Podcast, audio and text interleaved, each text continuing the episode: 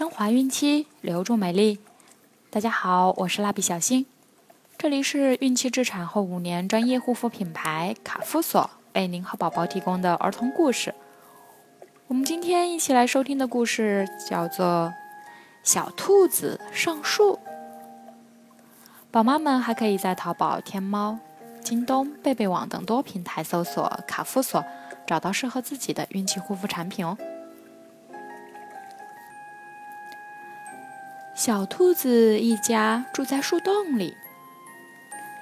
树上的小屋里住着喜鹊一家。每天清早，小喜鹊就站在树枝上唱：“我家的小屋真正好，空气新鲜，阳光照。”然后就在树上跳来跳去，玩得可高兴了。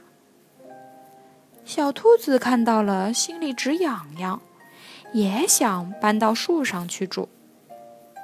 兔妈妈说：“我们没有长翅膀，住在树上不方便，会有危险的。”可是小兔子怎么也听不进去。等妈妈一离开家，就让小松鼠把它拉上了树。小兔子躺在小喜鹊的家里，真是舒服嘞。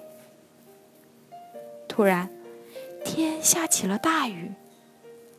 哎呀，小喜鹊家没有屋顶，因为小喜鹊的羽毛上有一层油，像穿了件雨衣似的。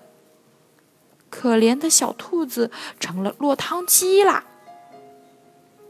幸亏机灵的小松鼠赶紧采了一张大荷叶，做了一个临时的屋顶，才使小兔子不受雨淋了。啊，雨停了，太阳公公露出了笑脸。糟糕，一只野猫爬上了树，小松鼠忙用松球打它。可是野猫根本不害怕，直朝小兔子扑去。小兔子不会飞，只好闭上了眼睛朝下跳。幸好河马大伯走过来，哈！小兔子一下子掉进了河马的嘴里。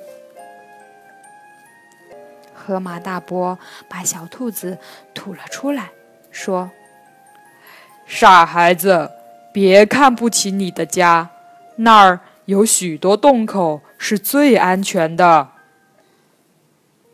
小朋友们，小兔子在喜鹊的家里是不是很舒服呢？你们觉得呢？好了，我们今天的故事就讲完了，小朋友们，我们明天再见喽。